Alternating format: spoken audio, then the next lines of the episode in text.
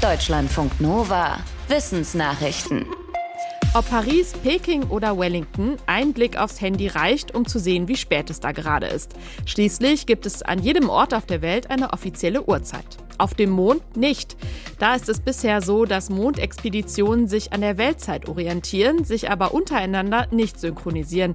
Und das könnte irgendwann mal zum Problem werden. Forschende weltweit diskutieren laut dem Fachmagazin Nature, wie denn künftig die Uhren auf dem Mond ticken sollten.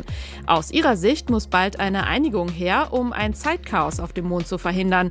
Besonders wichtig ist das laut den Forschenden, um Positionen auf dem Mond mit einer GPS-ähnlichen Technik bestimmen zu können. Die Sache ist aber wohl nicht ganz einfach. Zum Beispiel ticken die Uhren auf dem Mond minimal schneller. Diese winzige Verschiebung kann aus Sicht einer NASA-Wissenschaftlerin am Ende einen großen Unterschied machen, wenn es um Ortsbestimmung und Kommunikation geht.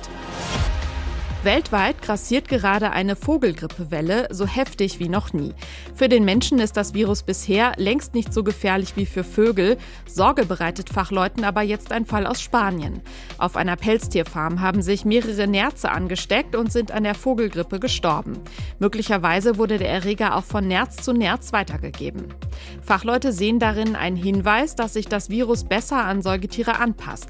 Eigentlich haben Säugetiere weniger Rezeptoren, an die das Vogelgrippevirus Virus andocken kann und bleiben deshalb meistens von der Krankheit verschont.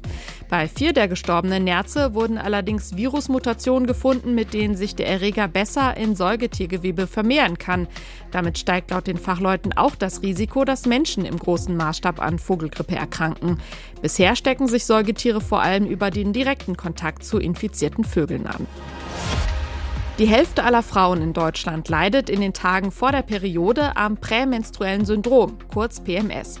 Acht Prozent unter einer besonders schweren Form. Sie berichten von starken körperlichen Beschwerden, aber auch von Konzentrationsstörungen, Reizbarkeit, Kontrollverlust und Depressionen.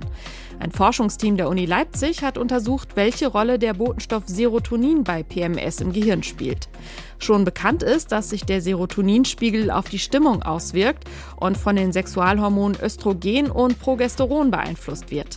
Die Fachleute stellten über Hirnscans fest, dass es kurz vor der Menstruation mehr Moleküle im Gehirn gibt, die Serotonin von der Stelle wegtransportieren, an der es normalerweise seine stimmungsaufhellende Wirkung entfaltet. Die Fachleute sagen, ihre Erkenntnisse könnten helfen, die Behandlung von schweren PMS zu verbessern. Die Betroffenen könnten zum Beispiel über wenige Tage Antidepressiva nehmen, die den Serotoninspiegel regulieren. Auch eine angepasste Ernährung kann wohl in gewissem Maße helfen. Käse, Sojabohnen, Nüsse und dunkle Schokolade enthalten Vorstufen von Serotonin. Bei bestimmten Wetterlagen weht Staub aus der Sahara bis zu uns und überzieht alles mit einer rotbraunen Puderschicht. Aufgewirbelter Wüstenstaub steigt aber auch bis in die Atmosphäre und hat wohl auch einen Klimaeffekt, und zwar zum Teil einen kühlenden. Forschende aus den USA haben berechnet, dass der Staub über verschiedene Prozesse 8% der menschengemachten Erderwärmung wieder wettmacht.